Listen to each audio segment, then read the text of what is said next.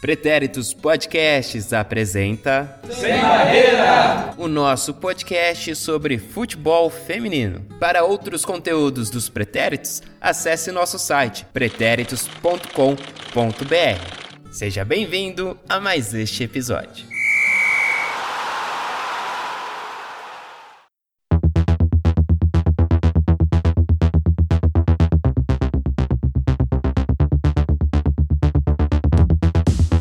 Salve, salve meu mais que perfeito, minha mais que perfeita ouvinte! Começa mais um panorama de competições do Sem Barreira. Esse ficou sendo o nome oficial, né, do desse quadro. Ficou. Show. É, eu Gosto. acho- é, o, é quando o apelido ali que você chama sempre pega e é isso. Então é o panorama de competições. É, nós vamos falar dos jogos aí que aconteceram na semana passada até aí esse dia 1 de outubro. É, enfim, é isso, né? É, eu sou Eduardo Willi, arroba EduWilli no Twitter, arroba EduWilli29 no Instagram. Aqui que já deu o ar da graça, um tostão de sua voz, Henrique Guimarães, Guimanderline89. Eu mesmo. E o Lipe Rocha, ele tá sempre por aqui, né? Ele aparece pontualmente em alguns episódios, some do nada, volta no final. Ah, eu tenho que fazer isso, né? Tem que aparecer, sumir, aparecer. Só pra dar um pouquinho de ar da graça. Eu até apareci no último programa, só que não falei nada. Então eu não apareci. Ou seja, né? Muito bem, e o João deve chegar em algum momento também com a bola rolando ou não. Mas vamos para o giro porque vamos fazer no pique, como já diria finado saudoso Roberto Avalone, esse realmente morreu. Não é o caso do Roberto Dinamite, né, que eu co- cometi aquele equívoco. Mas enfim, vamos lá, vamos começar nosso giro então, nosso panorama das competições. Siga o Sem Barreira nas redes sociais, Twitter, Instagram, arroba Pod Sem Barreira. E também assine nosso podcast no Spotify ou no seu agregador de podcasts favorito. Basta procurar por Sem Barreira. Campeonato Paulista. O São Paulo do Lipe vai enfrentar o Corinthians, que venceu a Ferroviária no segundo jogo aí por 5 a 1 no agregado, o Lipe? 9 a 1 9 a 1 então, duas goleadas aplicou o time do Corinthians em cima das meninas de Araraquara, Ferrinha, né? Um jogo que a gente já, já tinha falado até no, no panorama passado, que a gente gravou no dia, né, que aconteceu o jogo. A gente, eu, eu acho que tava o João aqui, né?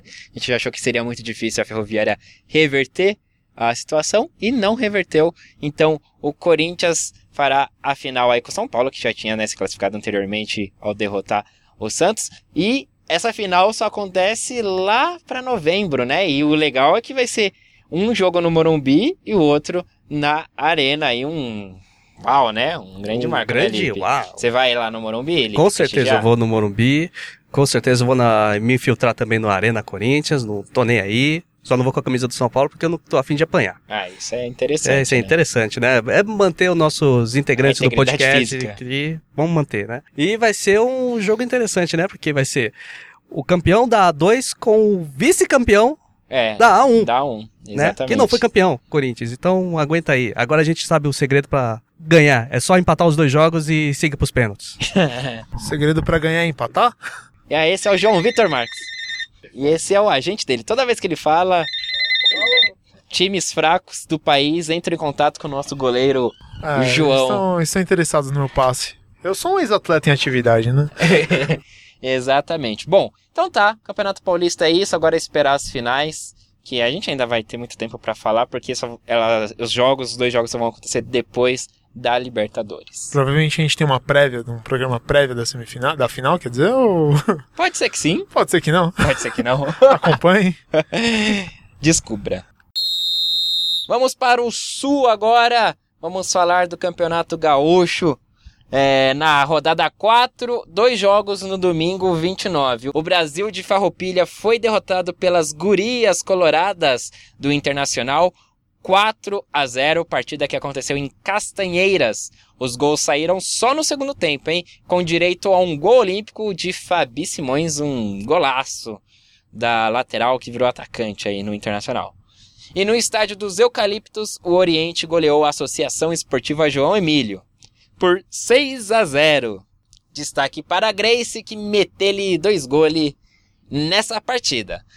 Na classificação, o Inter segue líder isolado com 12 pontos em 4 jogos, ainda sem sofrer gol. O Grêmio vem em segundo com 6 pontos em 3 jogos, descansou nessa rodada, né? O Brasil de Farroupilha em terceiro também com 6 pontos, mas tem uma desvantagem aí de 10 gols de diferença para o Grêmio. O Oriente com sua vitória chega aos 3 pontos, ocupando a quarta colocação.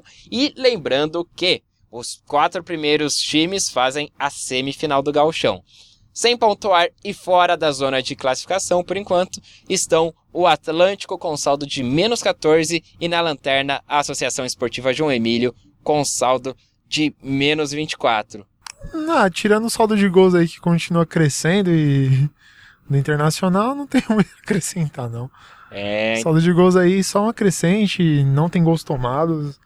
Me impressiona, mas ao mesmo tempo é aquela coisa, né? Tipo, é um campeonato que vai ter o mata-mata. né? vai ter um mata-mata e talvez nesse momento os jogos sejam mais pegados. É, vamos, vamos ver aí o que o futuro reserva. É, porque na prática a gente já tá apostando que o Inter vai se classificar. Ah, não, é, se classificar É. assim, se bobear, se a gente parar e fizer as contas, talvez matematicamente já É, foi. então- Né? Porque são quatro vagas, seis times, então. Então, na É. prática, eu aposto bastante no Inter. Campeonato Paranaense, quinta rodada, começou o retorno. No domingo, o Foz Cataratas venceu o Imperial por 5 a 1 em Foz do Iguaçu. Foram dois gols da Carla Beatriz, dois da Camila Krum e um da Jaqueline Franciele. Para o Imperial, quem anotou o gol de honra foi a Elaine Fernanda. Na segunda, 1 de outubro, o Toledo goleou o Londrina por 4 a 0.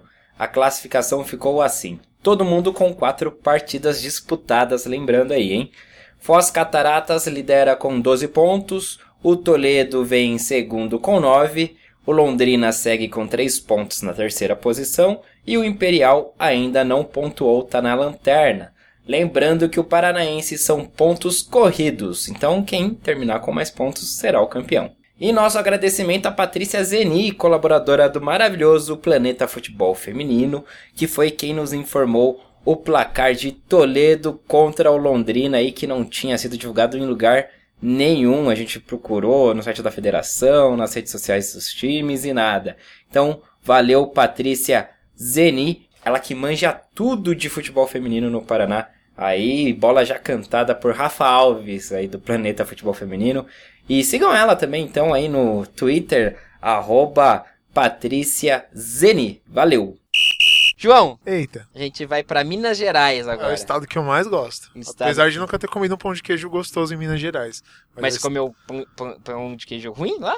Comi, você nunca- nunca comi, comeu nenhum? Comi, não, já comi, já comi alguns pães de queijo lá, mas nenhum que se Nossa, que pareça digno de Minas Gerais. Então, se alguém tiver alguma recomendação de pão de queijo de Minas Gerais, eu agradeço, viu? Porque teve uma vez que eu fui pra Mon... não, não foi Monte Verde, foi aquele lugar que tem um monte de gente que é hippie e aplaude o Porto Sol. É São Tomé das Letras. Exato, é um lugar bem é o lugar do, do Raul Seixas ali, ali eu tinha até uma estátua do pão de queijo, Ventania mas tá falando, Henrique. Ventania também, né? Pode crer. E lá tinha uma estátua do pão de queijo e não. Nem assim. Uma Nem assim. estátua de pão de queijo? É, mano, um pão de queijo mó aterrorizante, assim, tipo, feio, feio. E nem ali, tipo, tinha, tinha pão de queijo bom. Então, eu aguardo recomendações. Ficou essa lacuna nas Ficou suas essa lacuna, visitas é. a Minas Gerais. Minha é namorada, ela sente, ela sente falta do café. Saudade do que vocês não viveram. É, ela não viveu o melhor. Ela, ela não viveu o melhor café de Minas Gerais. E eu não Hum. vivi o melhor pão de queijo de Minas Gerais. Então, tô aqui à espreita. E Que- a, apostos.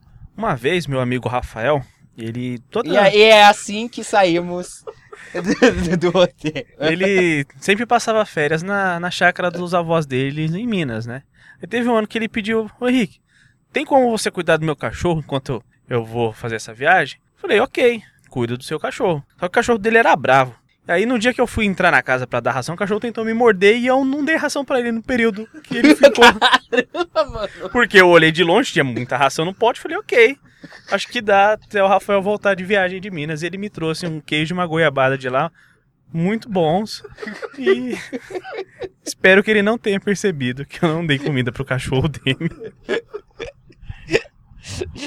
Ai, que O beleza. cachorro magro, só o esqueleto. Acho que ele não percebeu mesmo, né? Entrou no modo fitness. Excelente. Bom, então, vamos agora voltar a falar de futebol. Vamos para Minas Gerais. Vamos para Minas Gerais. Mandar um abraço para você de Mato Verde, nossa maior audiência em Minas é em Mato Verde, hein? Mato Verde, você de Contagem, Belo Horizonte, Sabará, Barra Longa, Campanha, Sete Lagoas. Foi em algumas dessas cidades? Não, eu aguardo, aguardo uma recomendação de um pão de queijo de Talvez vocês. seja em alguma dessas cidades É, aí. Qual será o melhor pão de queijo de Minas Gerais? Eis a nossa, a nossa Questão. questão de hoje. Sabe quem pode talvez responder isso pra gente, mas não hoje? Quem? Numa Quem? próxima? Quem? A Isa Almeida. É, ela que vai ser a nossa colaboradora aqui no Sem Barreira pra Aê. falar do Campeonato Mineiro, do futebol mineiro, Mais uma contratação? De peso aí. Gosta. Então a Isa vai, a partir de hoje, aí vai participar com a gente aqui no Panorama. E então ela vai estrear agora, debutar nos gramados do Seja Sem Barreira. bem-vinda aí. Bem-vinda, Isa. Fala aí, qual, que- qual é a boa aí do Campeonato de Mineiro?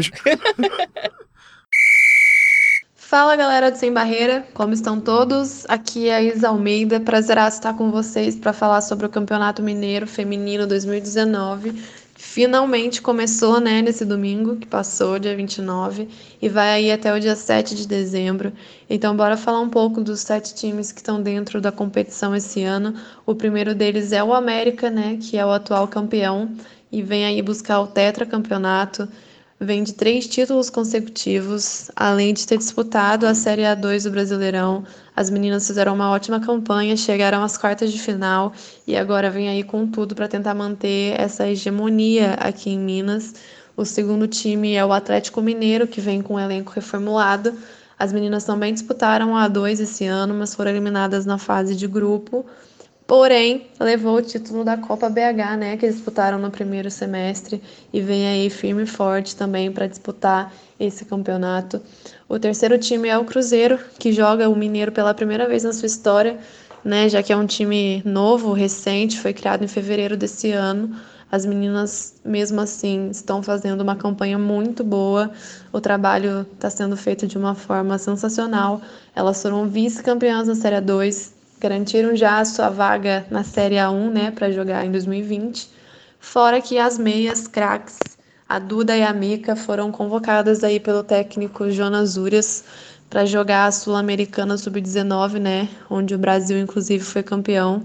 A Duda foi a vice-artilheira, ela deixou seis gols. E a Mica fez três e deixou três assistências. Fez jogos também muito bons. Então, aí, na minha opinião, o Cruzeiro é um baita candidato a esse título do Mineiro. Temos também o Ipatinga, que é a equipe lá do Vale do Aço, né? As Tigresas do Aço são as atuais vice-campeãs. Elas chegam esse ano com um elenco reformulado, assim como o Galo. As meninas são bastante jovens, então elas vêm com fôlego total aí para disputar. Temos o Valadares também lá da Zona da Mata, né? Mineira. Na verdade, o Ponte Novense fez uma parceria com o Valadares e fecharam esse time para tentar uma grande campanha no Mineiro esse ano. O Minas Boca lá de Sete Lagoas e o Futebol de Contagem fecham aí os sete times que vão disputar esse Mineiro, que funciona basicamente em três fases. A primeira fase tem sete rodadas. Todos os clubes se enfrentam em jogo único, né? A cada rodada um time descansa, um time não joga, e lá na sétima rodada no final, os quatro melhores colocados vão disputar as semifinais, que serão em jogos de ida e volta, né? O quarto colocado enfrenta o primeiro, o primeiro enfrenta o quarto pelo grupo A, o terceiro colocado enfrenta o segundo colocado, o segundo colocado enfrenta o terceiro pelo grupo B, e aí vão jogar a final os times que fizerem a maior pontuação aí nos seus grupos, né? Essa final ela vai ser feita em jogo único, em caso de empate no tempo normal, a decisão irá para as penalidades máximas. E a grande expectativa para essa final é que ela aconteça lá no Mineirão, né? E claro que a torcida compareça também. E falando nisso, todos os jogos serão transmitidos ao vivo pela TV FMF da Federação Mineira e pelo Maicujo, certo? Então, bora assistir as minas aí. Sendo assim, galera, três jogos abriram a primeira rodada no domingo. Jogaram no campo 4 da cidade do Galo, lá em Vespasiano, o Atlético Mineiro e o Futebol, onde o Galo venceu por 5 a 0, abriu o placar aí logo no início do jogo. Os gols foram da Gisele, da Aline, da Bruna e da Eduarda, que fez dois gols aí dos cinco. Mais tarde, no estádio das Alterosas, lá em BH, o Cruzeiro goleou o Ipatinga por 8 a 0. As cabulosas praticamente tiveram domínio total do jogo nos dois tempos. Os gols foram da Natália, da Vanessa, da Miriam, que fez dois, assim como as craques da seleção Mica e Duda, que também guardaram dois gols cada. E para finalizar essa rodada de estreia, as atuais campeãs também golearam lá no estádio Mário Lobo, em Ponte Nova. O placar foi de 1 para o Valadares e 10 para o América. Foi domínio americano desde o começo do jogo. Os gols foram da Rafaela, que fez dois, a Lilian, que fez três, já deixou aí um hat-trick logo no primeiro jogo e já é artilheira, né, até então. Tivemos mais dois gols aí da Dilene, um da Joyce, um da Alexia, um da Maria Eduarda e pelo Valadares a Jamile foi a autora aí do único gol. Pois muito que bem, por hoje é só, galera. Para quem quiser acompanhar o Mineiro, eu vou postar lá no meu Twitter os links dos jogos, então me sigam lá, Bela Isa Almeida. Lá também eu vou falar sobre outros campeonatos femininos, né, sobre futebol feminino no geral. Então me sigam lá, foi um prazer e até a próxima. Então é isso aí, gente. Sigam lá a, a Isa, conforme ela deixou aí a arroba dela. E vamos pedir para ela aí já essa informação no próximo panorama sobre qual pão de queijo, qual o melhor pão de queijo de Minas. Eu tenho uma informação aqui sobre o campeonato da Várzea no ABC que tá rolando a Copa Uniligas. Opa! E no próximo fim de semana, no sábado, dia 5, serão disputadas as semifinais do campeonato. No dia 5, às 9 da manhã, Diadema e Mauá jogam às 9 horas da manhã. Transmissão da partida ao vivo pela TV Liga. Na página da, de futebol amador de Diadema, você consegue acompanhar. E um pouquinho mais tarde, às 10h30, tem o confronto entre Ribeirão Pires e São Bernardo fechando essa semifinal da Copa Uniligas. Olha aí que interessante. Então a Várzea aqui também no panorama do Sem Barreira, hein? Xuan. Say my name. Vamos falar do Argentinão?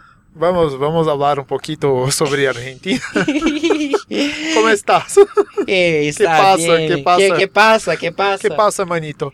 Vamos, vamos saber como que está o campeonato argentino, que está se profissionalizando né, esse ano, inclusive, com ele, o Will Santos. Nosso manito. O manito, nosso Will Tech. Will Tech, habla, habla mucho, habla muy bien. Will, com você. Fala galera do Sem Barreira, aqui é o Will Santos e vamos aí falar sobre alguns campeonatos ao redor do mundo.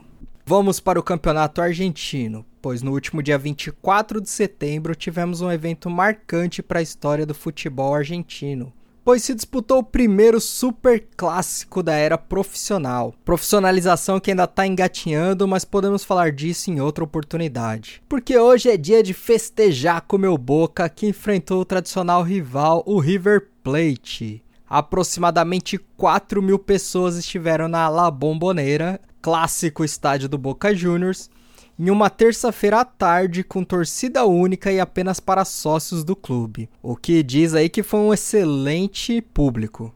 O jogo começou com pressão do Boca e o River resistindo muito por conta das defesas de Florência Tiribello, a goleira do River, que segurou o placar até os 41 minutos, quando Quinones abriu o placar para o Boca depois do cruzamento da camisa 10 Valerros. O segundo tempo continuou com o domínio do Boca após uma cobrança de falta de Valerros na trave, bateu no travessão a bola, voltou ali na área e Fanny Rodrigues foi oportunista para empurrar para dentro. 2 a 0 Boca. Fanny recebeu na corrida contra as zagueiras e quando entrou na área foi derrubada. Penal assinalado, Valejos foi para a bola e ampliou. 3 a 0 Boca. O primeiro chute a gol do River veio só aos 33 minutos do segundo tempo e sem perigo algum para a goleira. Aos 36 minutos, Fanny fez o segundo dela e o quarto do Boca. E aos 44 minutos, Fanny recebeu no meio da área, sem marcação e sem dificuldade, colocou a bola no gol. 5 a 0 para o Boca e o terceiro dela fazendo seu hat-trick. Curiosamente, Fanny, que era uma jogadora, era jogadora do River até a temporada passada mas ela se diz torcedora e de família de torcedores do Boca Juniors. Então esse triplete foi como um gostinho bem especial. E ela também tem uma filha que já joga numa equipe sub-14, preparando aí a próxima geração do futebol feminino. Outro jogo especial foi a vitória de 3 a 1 do São Lourenço sobre o Lanús e foi muito especial pela presença de Macarena Sanches em campo. Jogadora do São Lourenço que lutou muito por essa profissionalização, sendo a líder do movimento das jogadoras. Inclusive, ela chegou a receber ameaças de morte e ataques pela internet por ter brigado tanto por essa profissionalização. Ela marcou dois dos três gols do São Lourenço e saiu completamente emocionada de campo, dizendo que se passava ali mil coisas pela cabeça dela por estar, é, estar nesse jogo tão importante.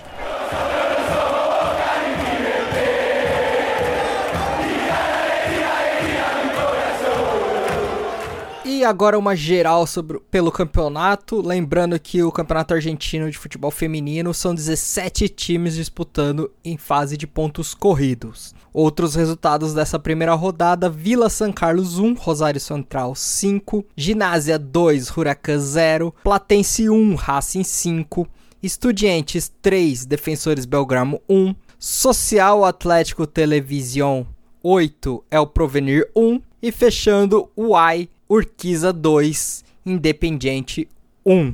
Por hoje é só de campeonato argentino, volto daqui a pouco com algum outro campeonato aí pelo mundo. Agora vamos sair da América do Sul, tá certo? Vamos pegar aí Nosso jatinho. nosso jatinho, já que até o momento dessa gravação nenhuma empresa é, de aerolíneas Ah, aí aerolíneas. não patrocinou a gente, então a gente tá tendo que apelar pro, Pro nosso trabalho particular, né?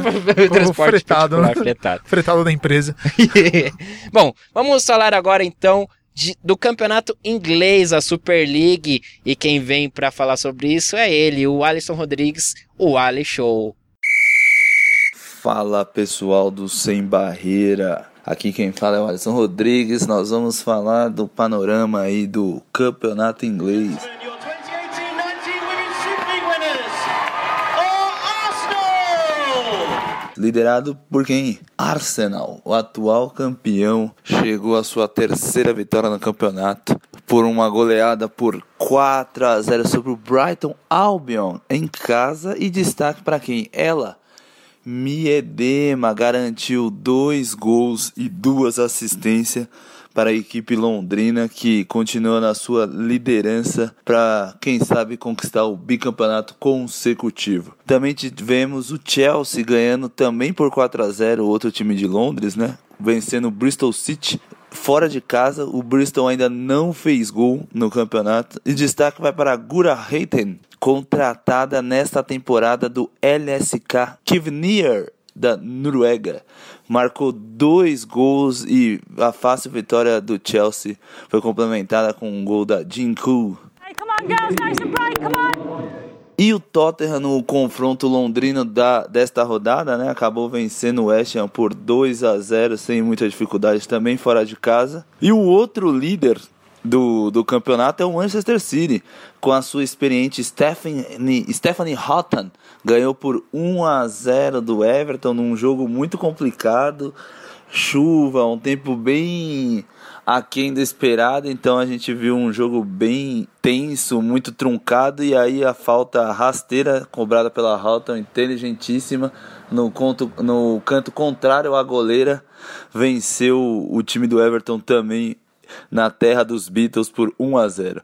E o grande clássico da rodada, o esperado United e Liverpool, acabou tendo o Liverpool, time que eu torço, sendo derrotado mais uma vez. São três jogos, três derrotas no campeonato. O Manchester United acabou vencendo por 2 a 0. Destaque para Lauren James, o grande golaço da rodada, só 18 anos. A temporada passada, ainda com 17, que ela acabou completando 18. E meio àquela, foram 14 gols em 9 jogos. E nessa temporada esse foi o primeiro, mas foi uma pintura. Recebeu dentro da área, deu um corte na zagueira dos Reds e garantiu o 2 a 0 que pôs o United ganhando a primeira no campeonato.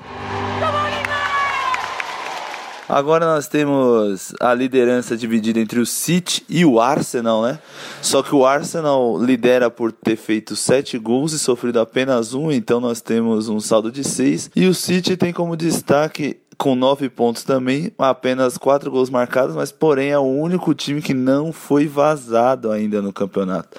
são zero gols tomados. E nós temos também os times que não fizeram gols, no caso Liverpool, Bristol City e Birmingham, os três últimos colocados, Liverpool necessariamente como lanterna. Depois o, Bir depois o Birmingham e depois o Bristol completam o décimo primeiro e o décimo lugar, todos sem serem contemplados com um gol sequer. E a artilharia do campeonato está com a Bremer do City e a Kelly do Everton e a Hayden, que acabou de chegar, marcando os dois gols na sua estreia pelo Chelsea. Estão com dois gols de diferença. A próxima rodada é só daqui a duas semanas, porque como já fomos, já avisamos na, tempo, na, na gravação anterior, né? Você que ouviu a gente e quem também não ouviu, vou repetir. A Premier League feminina é um calendário distinto da Premier League masculina, então nessa categoria os jogos, por ter menos times e o campeonato ser mais alongado e ter as copas também, então elas jogam a cada duas semanas. Então a gente volta a falar sobre o campeonato daqui a duas semanas com rodada no nosso feriado de Nossa Senhora Aparecida ou Dia das Crianças. Vocês escolham qual é a data que vocês querem lembrar que terá o próximo panorama da Super League no campeonato inglês feminino. Falou, valeu! Tá aí o campeonato inglês, então, com o Alexu. E vamos da, da Inglaterra, vamos dar um pulinho na Alemanha, que foram rivais aí na Segunda Guerra Mundial. Dá um jump aí. Dá um jump. E claro, com ela, né? Mel Caruso. Monstra sagrada. Fala galera do Sem Barreira, aqui é a Mel e é um grande prazer poder estar aqui com vocês novamente, trazendo um pouquinho do panorama dessa quinta rodada da Frauen Bundesliga.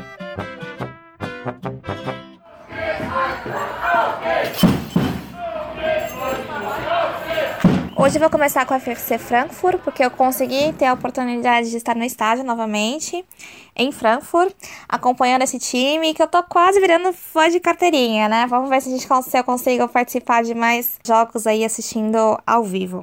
O FFC Frankfurt ganhou de 1 a 0 contra o FFC Colônia, com o gol da Verena Schauer. O Frankfurt mostrou superioridade o jogo inteiro, com belas jogadas, triangulações, invertidas de campo e enfiadas de bola na linha de fundo. Os 30 minutos iniciais eles foram mais decisivos, não só porque o Frankfurt demonstrou belas jogadas, mas também porque foi quando ele foi mais efetivo e teve mais chances de gol. Aos 14 minutos, tivemos um belo chute da Laura Foyazinga e aos 15 minutos, uma bela triangulação entre a Verena Schauer, Geraldine Reutella e a Laura Freigang, que chutou ao gol, mas teve seu chute interceptado pela zaga do Colônia. E depois de toda essa pressão, aos 24 minutos saiu então o gol do Frankfurt. Depois disso, o jogo ele ficou meio morno, mas ainda assim o Frankfurt seguiu articulando muito bem as jogadas. Faltou mais aquele é, melhorar um pouco o último passe para conseguir ser mais eficiente no, nessa elaboração do gol, né?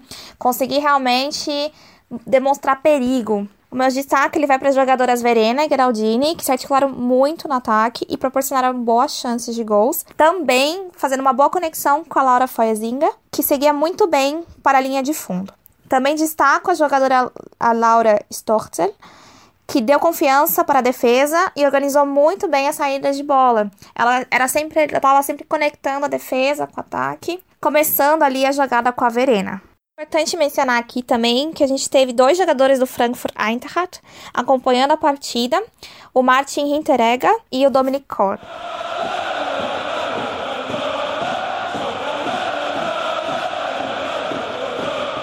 O Bayern de Munique ganhou de 4 a 0 contra o Duisburg, com dois gols da Lina Magu, um gol da Jovana Damjanovic e outro gol da Nicole Rosa. A única chance do Duisburg foi com uma bela jogada que começou com a, Lica, com a Lisa Macas, ainda no campo de defesa, e que ao receber a bola novamente foi até o ataque e encontrou a jogadora Geldona Morina, que acabou perdendo a chance. Entre os gols do Bayern, a gente pode destacar o primeiro gol da Magu, que foi uma bela é, cobrança de falta. Embora ela não tenha feito gol, a gente também pode dar um destaque à Linda Dalma, que deu o passe para o terceiro e para o quarto gol em duas belas jogadas. É, esse também foi um jogo inspirado da Magu, que poderia ter feito mais dois gols.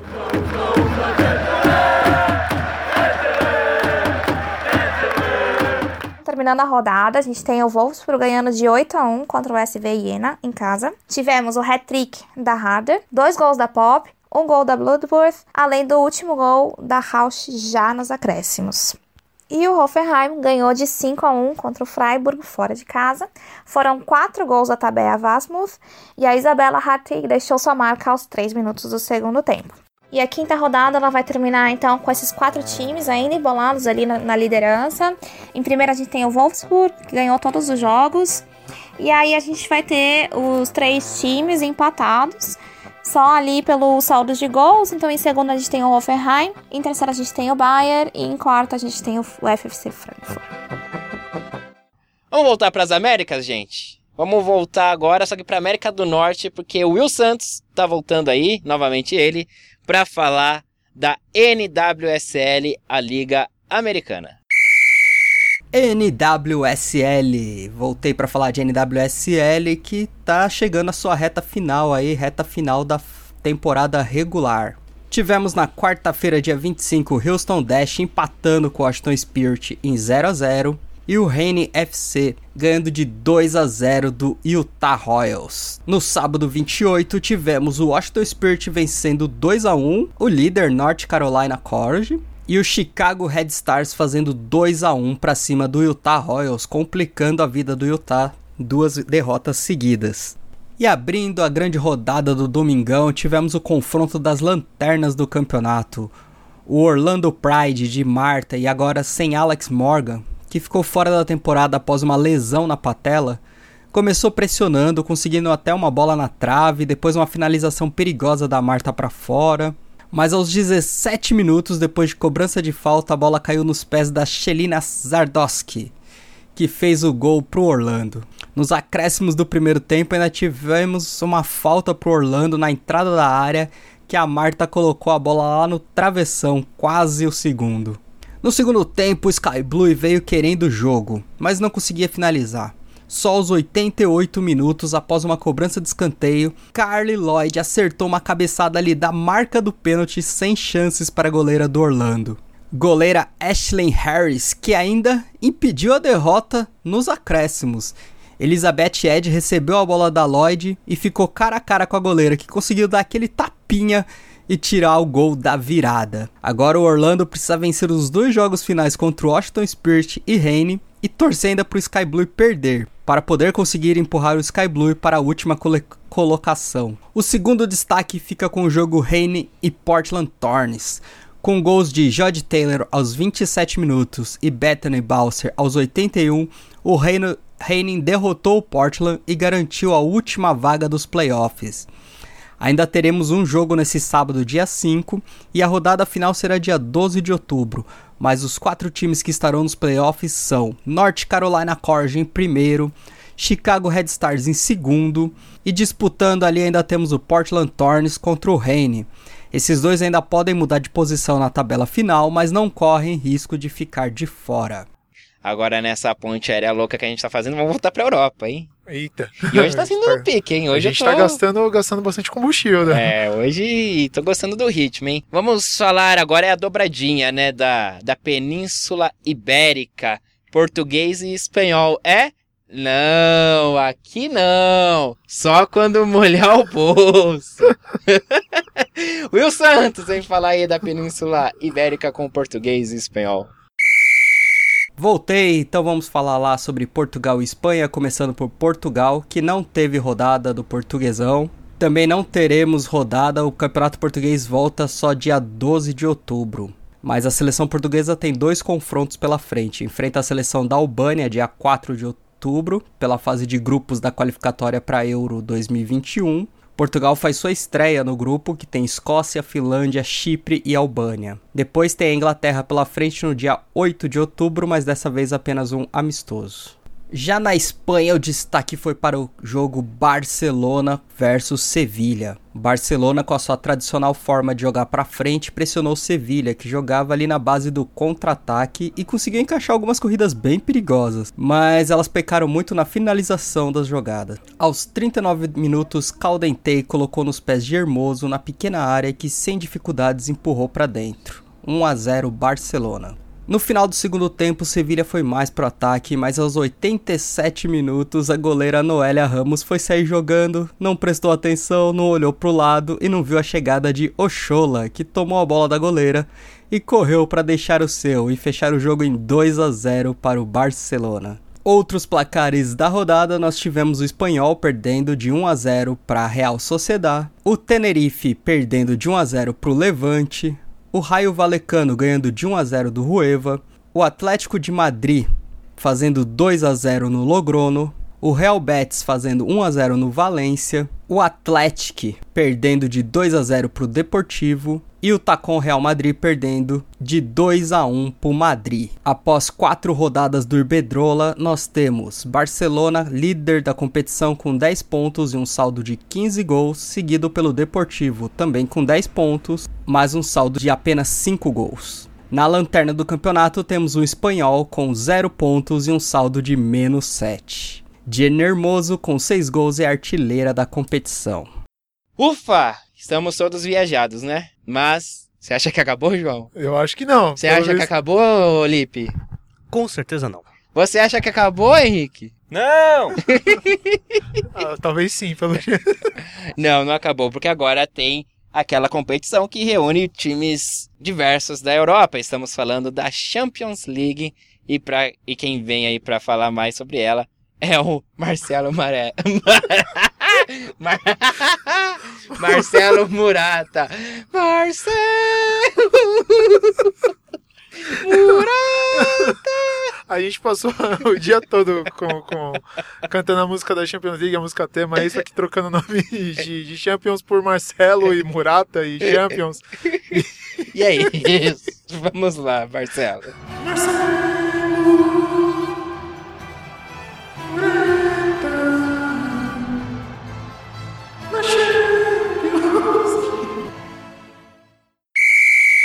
Olá, oportunistas do Sem Barreira, como vão? Aqui é o Marcelo Murata e tivemos nos dias 25 e 26 de setembro os jogos de volta da Champions League Feminina para definir quais times avançarão para a próxima fase, as oitavas de final.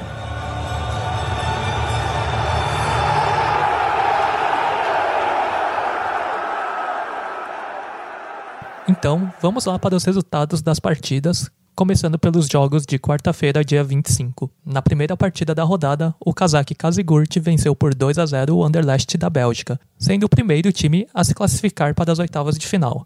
Quem marcou os gols foram a zagueira norte-americana Kennedy Rose, de cabeça, e a Alina Litvinenko, de pênalti. No jogo de ida, o um empate na Bélgica por 1 a 1 e no agregado, o time do Cazaquistão passou por 3 a 1.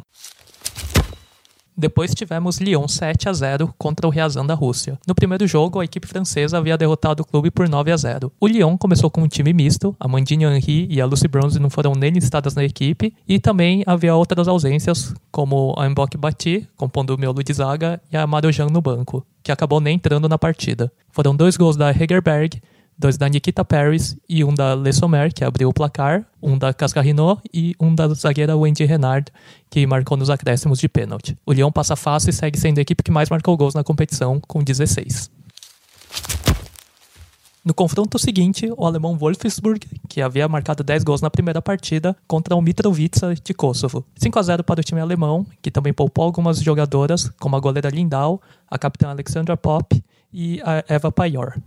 Gostaria de destacar o primeiro gol, que a Pernilla Harder recebe a bola dentro da área, com um toque levanta e com o um segundo faz um belo passe para Cláudia Neto pegar de primeira. A Harder chegaria a marcar o seu gol logo após, de cabeça, aos 29 minutos. Os outros três gols foram marcados pela Jakabfi, Voltea e a islandesa Gunnarsdottir, que fechou a conta de pênalti.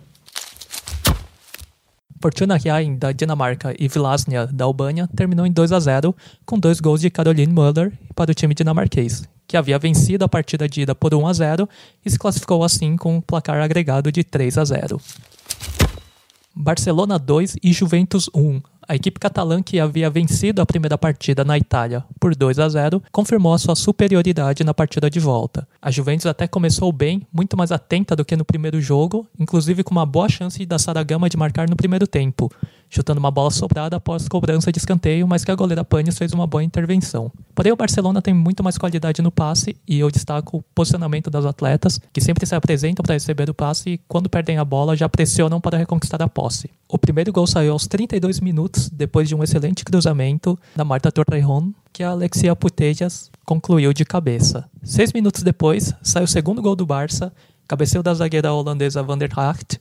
A Girelli tentou cortar de cabeça sem sucesso e acabou mais empurrando a bola para dentro do gol do que tentando tirar. Stashkova diminuiu para a Juve de cabeça aos 34 do segundo tempo, porém já era tarde demais. 2 a 1 para o Barcelona, 4 a 1 no agregado e o atual vice da Champions assegura sua vaga nas oitavas.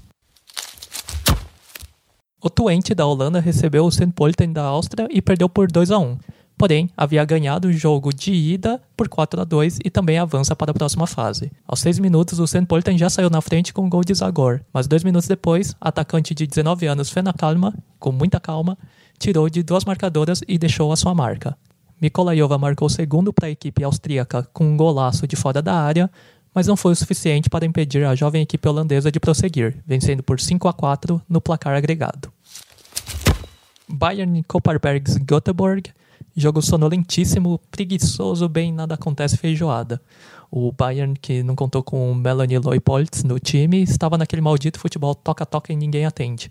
O castigo veio só aos 35 do segundo tempo, após cobrança de escanteio do Gothenburg, da Rubenson, uns passes trocados meio no susto dentro da área do Bayern, que sobrou para Rebecca Blomqvist finalizar e complicar a situação do time alemão.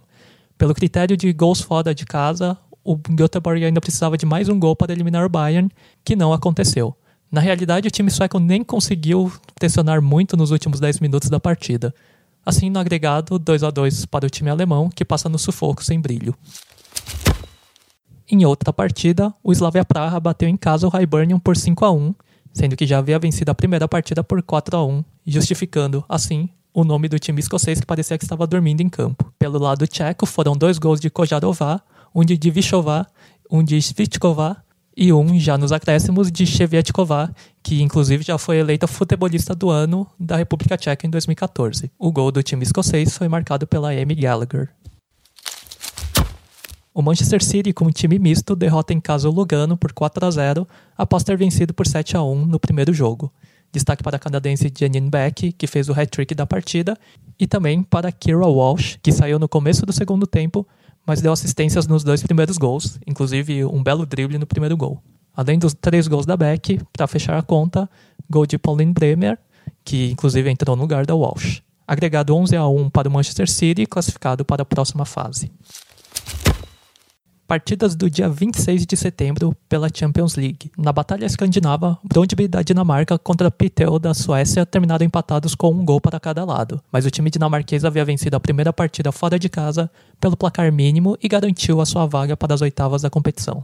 O primeiro gol só saiu aos 27 do segundo tempo, com Nicolin Sorensen marcando para o Brondby. Logo no finalzinho, aos 43, o Pitel chegou ao empate da partida e com mais um gol eliminaria a equipe dinamarquesa, o que não aconteceu.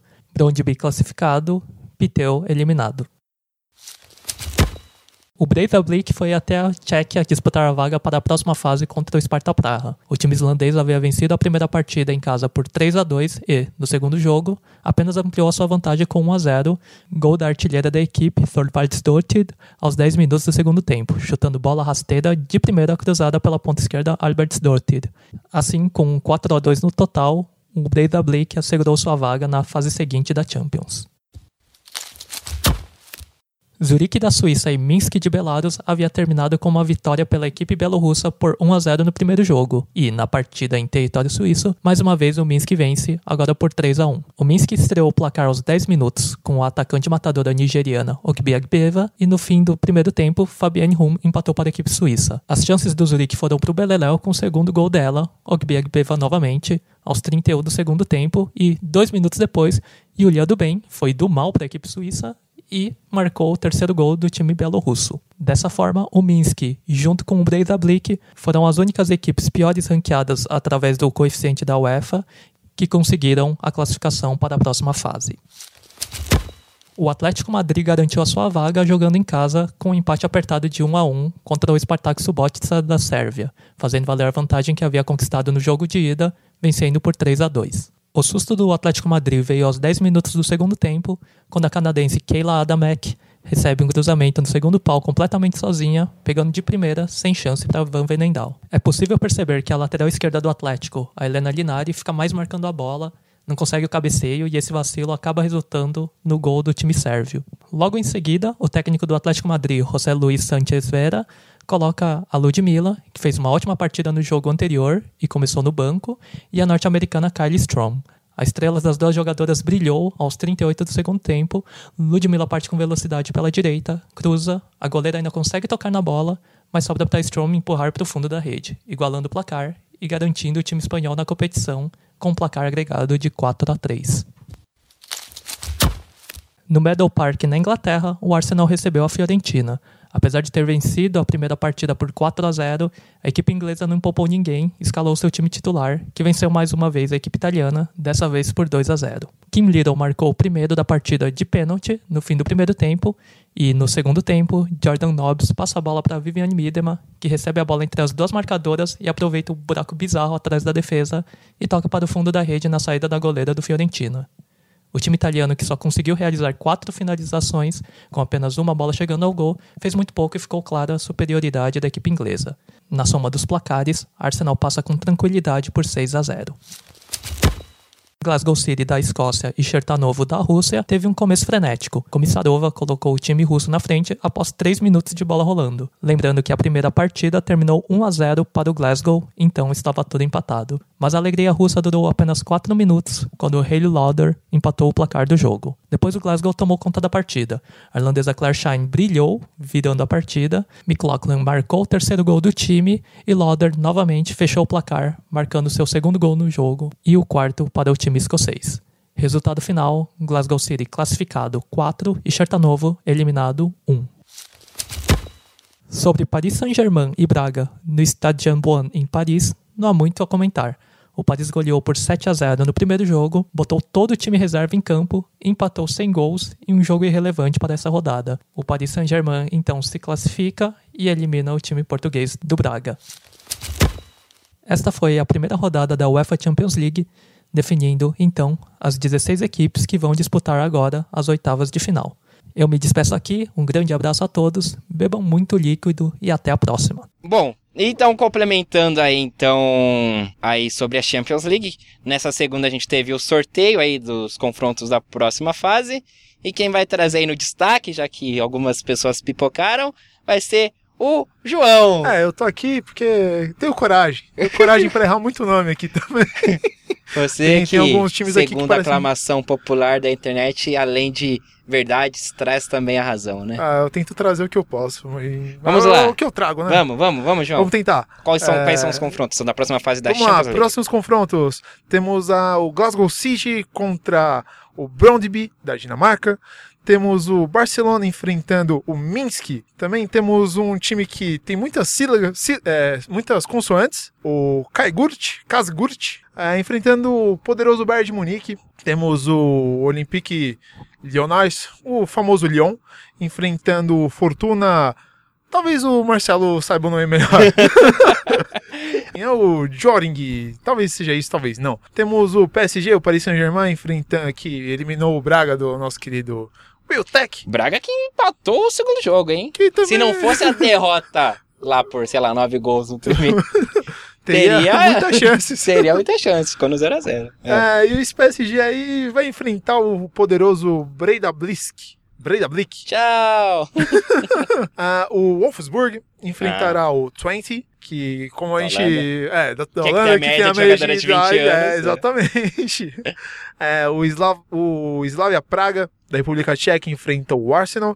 E o Manchester City é, tem uma, um jogo difícil contra o Atlético de Madrid. Ah, o jogo mais interessante, sem dúvida. É, na prática, na prática não, né? Na teoria é o jogo que É, teoria- tem mais atrativos, né? É. Bom, É, talvez é- essas outras equipes também que a gente não tem tanto Sim. conhecimento se igualem, né? Também, mas se Também. você pegar os mais conhecidos. É, porque na última a os gente mais- ficou bem interessado no Barcelona e Juventus, né? É, que são os teve- times que têm mais camisa, tem mais nome, tem, tem mais popularidade. Então, É. aqui talvez a gente tenha muito interesse aí sobre o Manchester City contra o Atlético de Madrid. E também ainda pra, pra gente finalizar aí da Champions, falar da artilharia aqui que o Marcelo mandou pra gente, hein?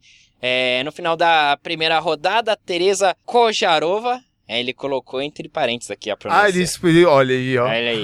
É outro, outro nível, É, né? acho nível. É a voz marcante e a tradução marcante do. Bom, a Terezinha aí do Slavia Praga é, e a Ada Hegerberg do Lyon dividem artilharia da competição com cinco gols cada. Com quatro gols temos a artilheira da edição passada, Pernil Harder, tá aí. Do Wolfsburg. A zagueira Wendy Renard, do Lyon. Renatinha? Janine Beck, do Manchester City. E Fena Calma. Calma, calma, calma. Do Twente. Então, essa aí é a artilharia da Champions League por enquanto.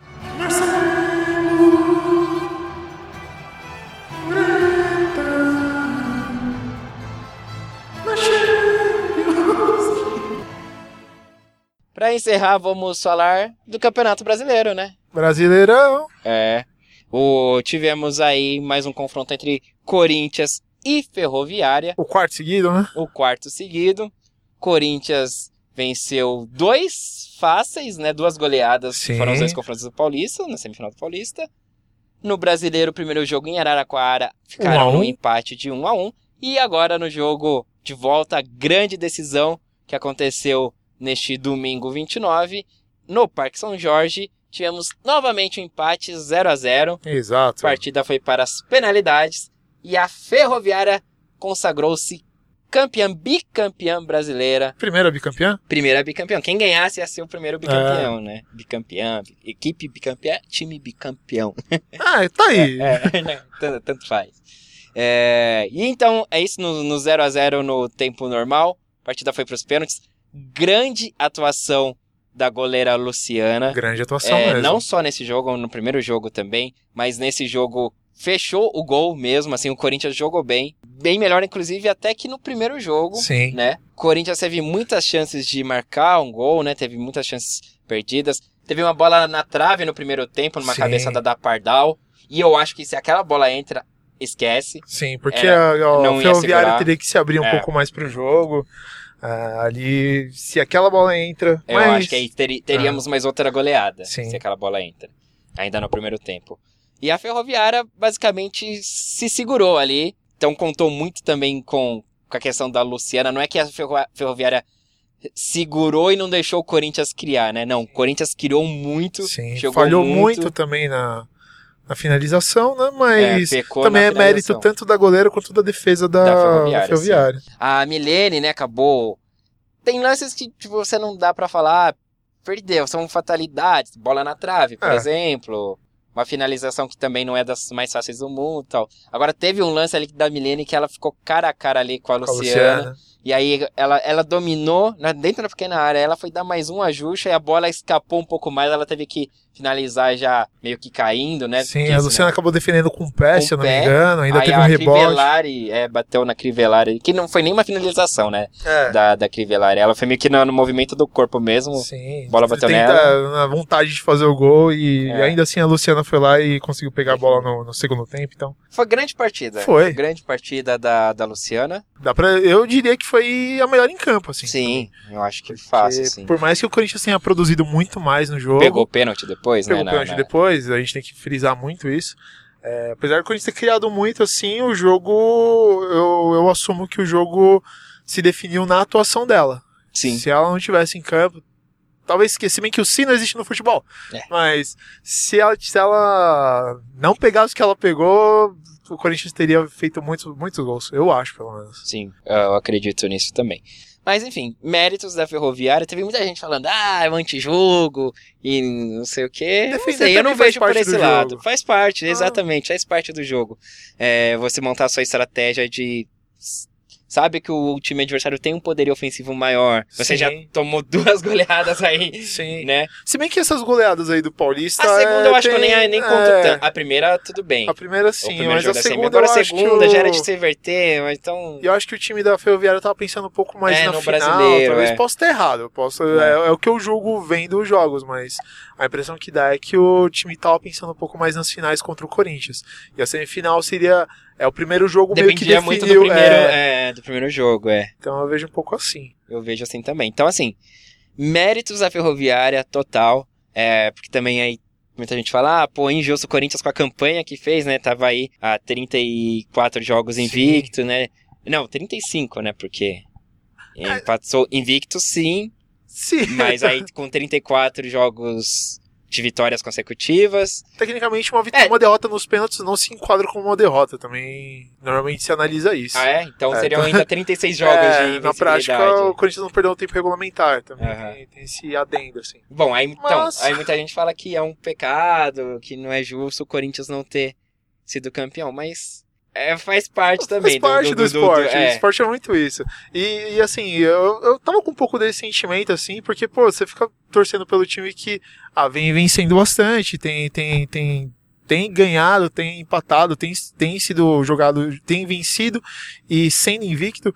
Só que depois eu vi um comentário assim que realmente ah, faz sentido. Que a Ferroviária também é um time antigo, não é um projeto novo. É um time, é um, assim, pela causa do futebol feminino, é um time que já luta há muito tempo.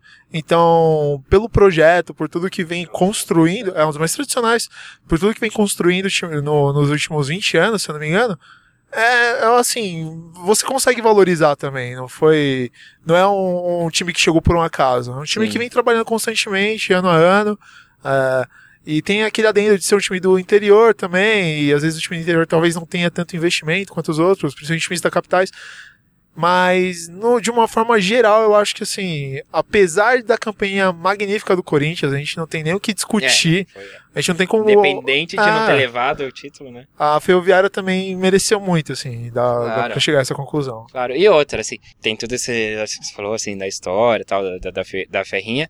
Mas mesmo que não fosse, mesmo que, seja, que fosse um time novato, se conseguiu se segurar ali É, e não levar. Foi um jogo Eu acho roubado. assim, seria injusto. é, Exato, se, se, se é com algum gol irregular, ou até um gol cagado, sei lá, Sim, sabe? Que foi mais chutão, falha, falha do- da defesa do Ah. que mérito do, do, do ataque, sabe? Sim. Aí você fala, pô, não merecia. Mas do jeito que foi, mereceu sim. Eu achei, não, achei justo, assim. Parabéns achei... pra Tatiele e pras meninas da, Sim. da E Ferroviária. eu acho que a proposta da, da- da- do time da Tatiele realmente foi esse, né? De, de lutar por uma bola durante o tempo regulamentar e, se possível, é, se não conseguisse vencer, tipo, no tempo regulamentar, seria vencer no time no, durante os pênaltis. Então eu acho que, assim, o time foi bem treinado também, o time tem seus méritos. É, o futebol não é só ataque, futebol não é só defesa também. Mas tem que saber a hora de você atacar, tem que saber ser humilde na hora de defender. E também enfrentar um time grande como é o Corinthians também eu acho que é importante você ter consciência e saber jogar o jogo. E Lipe, além desse título brasileiro que a Ferrinha conquistou, né? Que foi o bi brasileiro. Quais foram os outros títulos aí importantes aí da, da, da Ferrinha? Vamos lá. Copa do Brasil Feminino 2014, Copa é, Campeonato Bra- Brasileiro, né? 2000, Foi o, o primeiro, né? É o primeiro de 2014 e agora de 2019, além de três títulos regionais, Copa Paulista 2004, 2005 e 2013. É, e a Copa Libertadores Feminina de 2015. Aí a Ferrinha. Então, a Ferrinha com tem a sua títulos, história. né? Brasileiro, tem Libertadores, tem. Então, sabe, é. Não perdeu pra qualquer um. Não. Não perdeu pra qualquer um. É, foi, foi valoriza ainda mais o, o título da, da Ferroviária. Fato. Que Corinthians e Ferroviárias também estarão aí na Libertadores, serão os dois representantes brasileiros na Libertadores 2019. Talvez voltem a se enfrentar, né? É, putz. De novo. Ah, então nessa edição de 2019 que começa agora em outubro, né? Começa este mês aí com transmissão da Dazon. É, vou falar porque é transmissão, então vai É, ter que tem que falar. pagar. aí não tem o que fazer. Mas se quiser dar uma ajuda de custo aí pro nosso jatinho que sobrevoa a Europa e tudo mais, É, nós aceitamos. aceita. Tá bom, gente, ó, Campeonato Brasileiro, a gente vai discutir mais tudo isso com a galera no nosso próximo programa do Sem Barreira no de Debates. Você que ainda não entendeu o que tá acontecendo no nosso feed, ai meu Deus, é muito programa, o que tá acontecendo? A gente agora faz assim, ó, são três programas divididos, assim. A gente tem o programa Panorama, que é esse daqui, que a gente tá fazendo semanalmente, com, com os jogos, né, que acontecem durante a semana. A gente tem o programa de debate, né, que é o programa principal, né, onde começou tudo, que vai agora pro episódio 34, eu acho, não tenho certeza. A gente tá se perdendo nas é, contas, a gente mas... vai se perder, ainda bem, sinal que tá durando. É o último mais um, gente. Conta É. assim. É o último mais um. E a gente também começou a série de programas de entrevistas, né? A gente teve aí a primeira que foi com a Ari Borges e a segunda tá na agulha aí pra sair já pra vocês logo menos se sair em processo de edição. É uma surpresa. Ou não. Eu não sei. Talvez não mais. Vamos lá.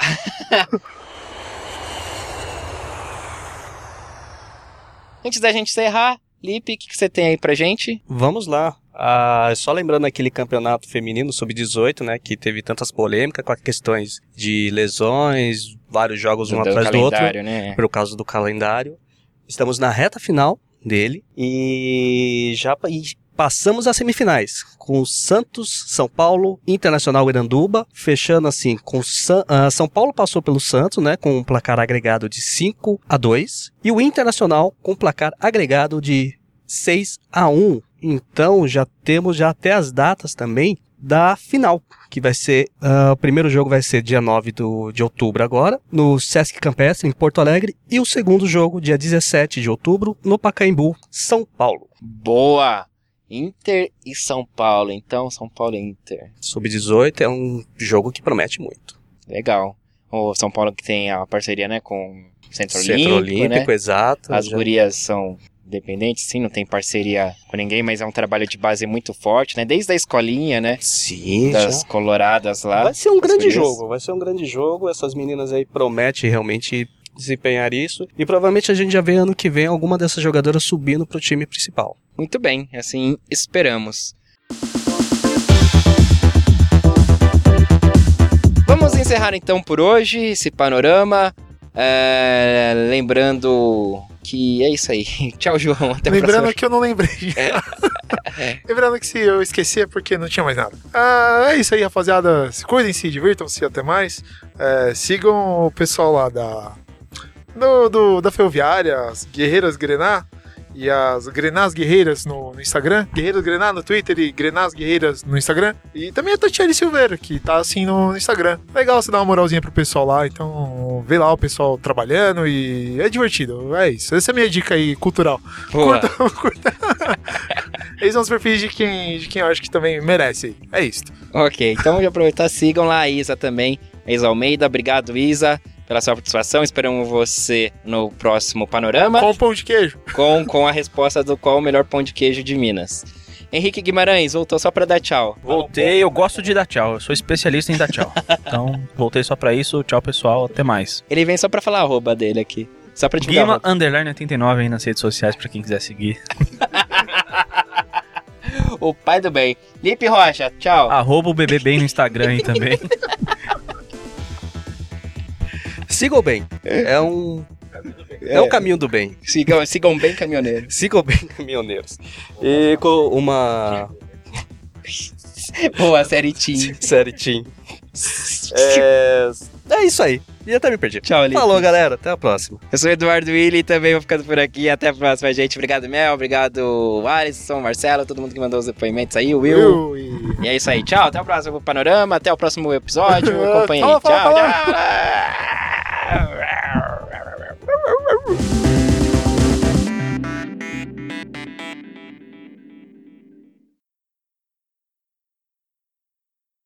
O cara no karaokê cantando Daniel. Quando mano. É que é mais bonita essa música. E ele é boa de cantar assim, né?